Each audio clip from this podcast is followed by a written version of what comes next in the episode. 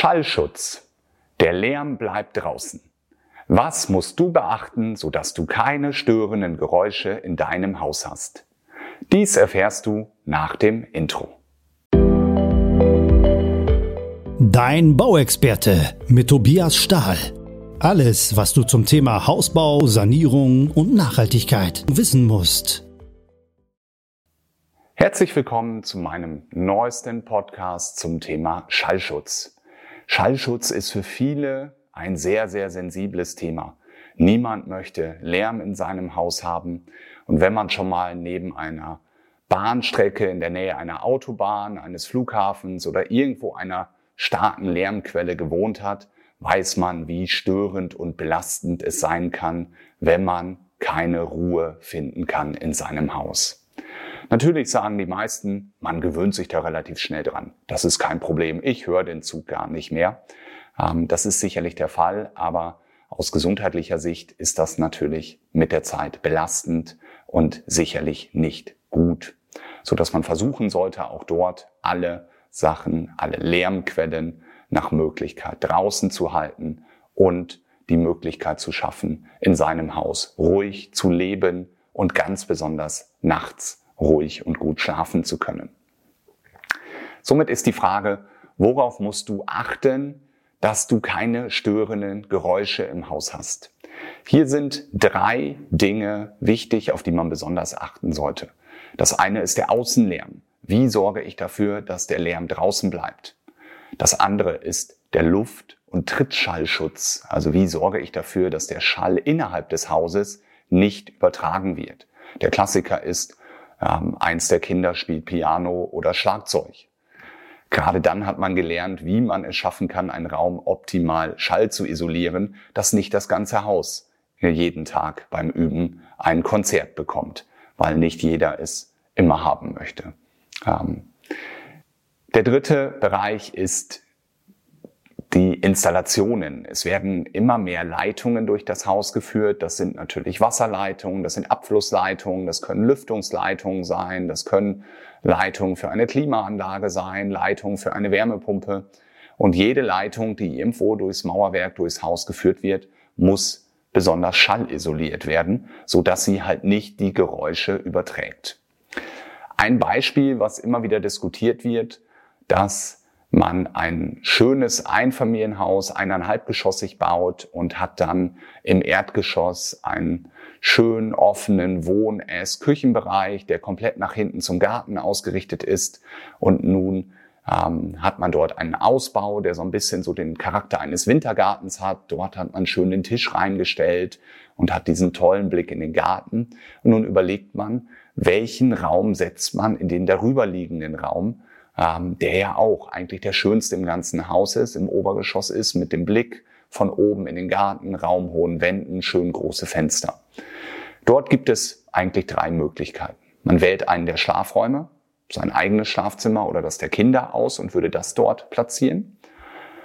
Für alle die, die über eine Ankleide nachdenken, ist das natürlich toll, dass man dort, wenn ansonsten Schrägen im Haus sind, man dort raumhohe Wände hat und die Schränke bis unter die Decke platzieren kann.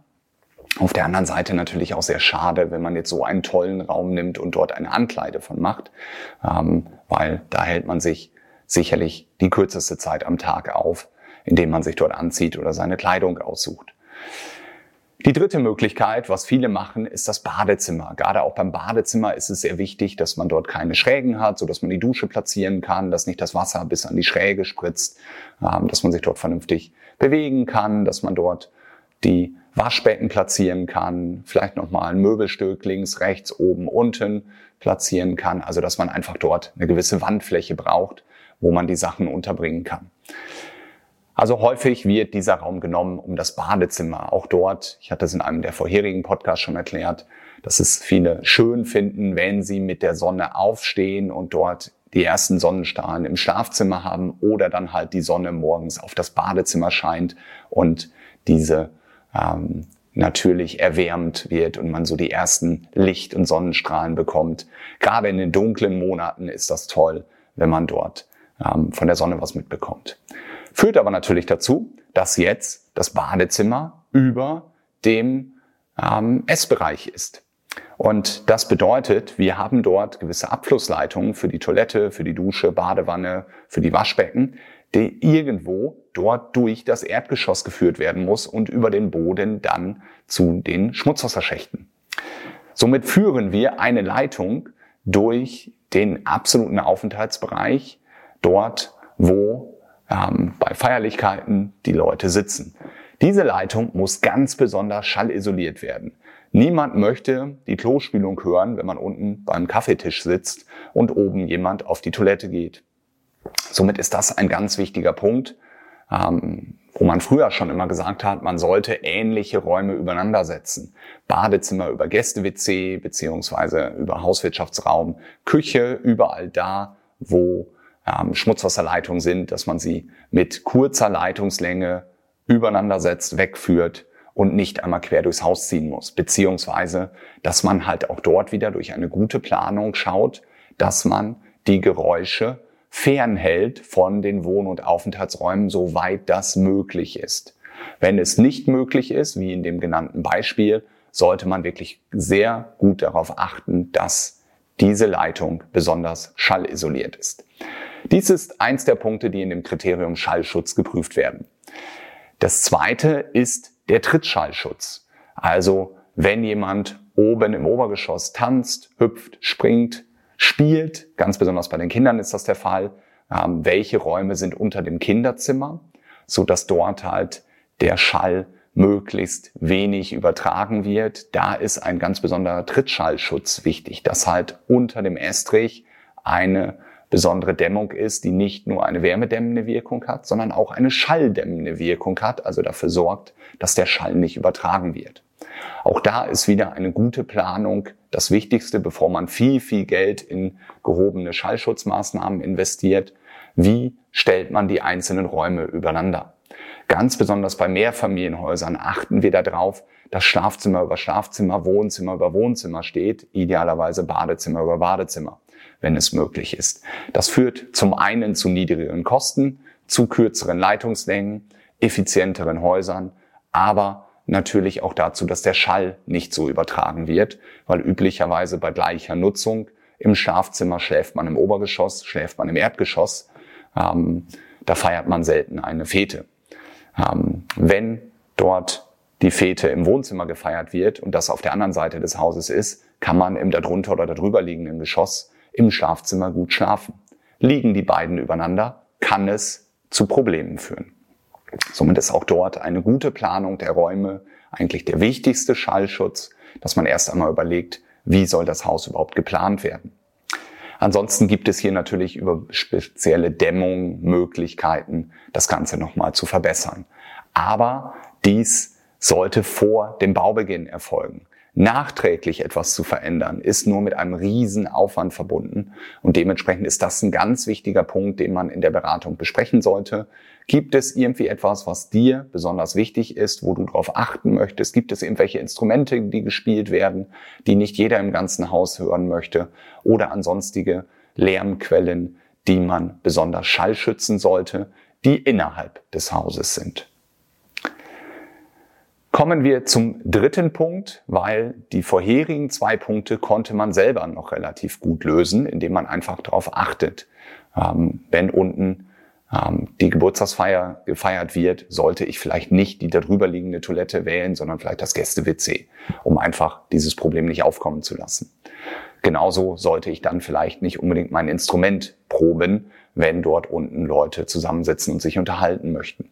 Das kann man halt einfach auch mit Kommunikation lösen. Was man nicht lösen kann, ist, wenn man halt nah an einer Lärmquelle von außen wohnt, also wie schon gesagt, ähm, eine Bahnlinie, eine vielbefahrene Straße, ein in der Nähe eines Flugplatzes wohnt oder eine Einflugschneise. Es ist ja nicht nur der Flugplatz selbst, sondern auch der Lande- und Startabflug und Landeanflug ist halt etwas, was viel Lärm verursacht. Und dass man da besonders darauf achtet. Wenn so etwas da ist, ist meistens im Bebauungsplan darauf hingewiesen worden und wird darauf verwiesen, dass man halt darauf achten sollte, dass eine Lüftungsanlage verbaut wird. Meistens wird sie nicht aus energetischen Gründen oder aufgrund der Luftreinheit oder der Vermeidung von Allergien und Pollen dort empfohlen, sondern um den Lärm draußen zu halten. Da man ansonsten in den Schlafzimmern, gerade wenn es sehr warm ist, das Fenster auflässt, um halt natürlich kühlen zu können, nämlich dann, wenn es kühler ist. Und das ist halt meistens nachts der Fall. Dadurch, dass dies, wenn es draußen sehr laut ist, dazu führt, dass man nicht schlafen kann, sollte man das Fenster dauerhaft geschlossen lassen, wenn man in diesem Raum ist. Und dies geht nur, wenn man eine schallgedämmte Lüftungsanlage hat, so dass man halt beides, ausreichend frische Luft und ausreichend Ruhe, also Vermeidung des Lärms im Inneren dort sicherstellen kann. Dies ist ein ganz wichtiger Punkt, wo man wiederum in der Beratung, in der Planung darauf achten sollte und einfach offen drüber sprechen sollte. Also mach du dir bitte Gedanken, gibt es rund um dein Grundstück irgendwelche Lärmquellen, die von außen wichtig sind? Gibt es irgendwelche Hobbys oder Interessen, die im Inneren sind, die auf einen ähm, erhöhten Trittschallschutz hinweisen sollten, beziehungsweise Schutz einzelner Räume. Und wie soll die Aufteilung der Räume sein, ganz besonders der Räume, in denen Abflussleitungen sind, WCs, Waschbecken, Dusche, Badewanne, müssen darauf geachtet werden, sodass diese Leitungen nicht quer durchs Haus, ganz besonders wenn es zu vermeiden ist, nicht durch Wohn- und Aufenthaltsräume geführt werden, sondern idealerweise durch darunter liegende Technikräume, Funktionsräume oder Feuchträume. All dies kann vermieden werden, wenn man vernünftig drüber spricht, vernünftig berät. Und hier muss jeder für sich die Frage stellen, was ist mir besonders wichtig? Der Schallschutz ist immer ein Kompromiss mit dem Wärmeschutz.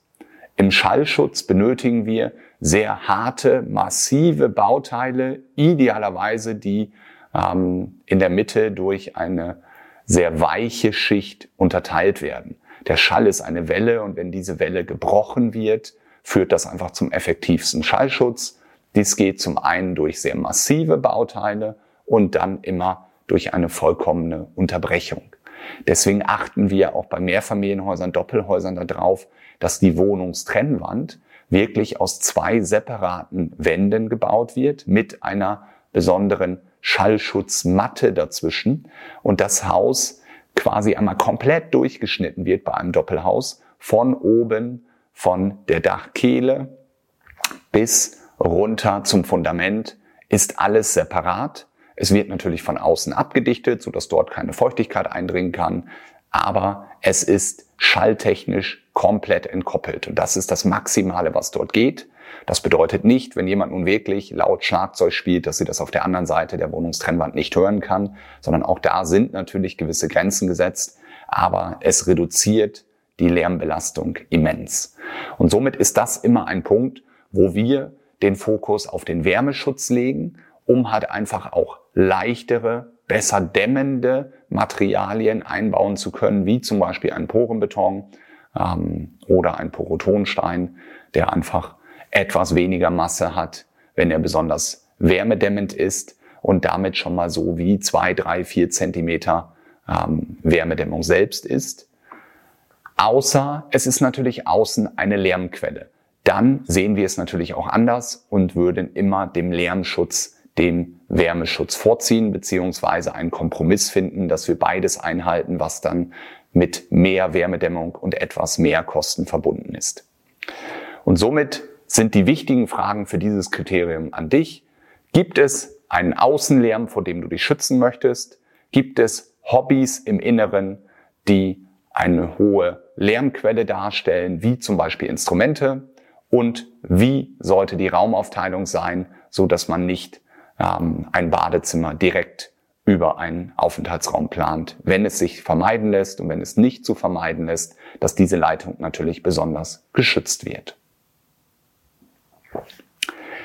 Gibt es Fragen zu diesem Kriterium, dann schreib mir gerne eine Nachricht an podcast.stahl-baumeisterhaus.de. Dann möchte ich dir gerne all deine Fragen erklären zu diesem wichtigen Kriterium. Wenn es weitere Fragen, Anregungen gibt, Themenwünsche gibt, freue ich mich auch sehr, wenn du mir eine E-Mail schreibst an podcast.stahl-baumeisterhaus.de, so dass ich deine Wünsche in den nächsten Wochen beantworten kann und hier mit einem Podcast versehen kann.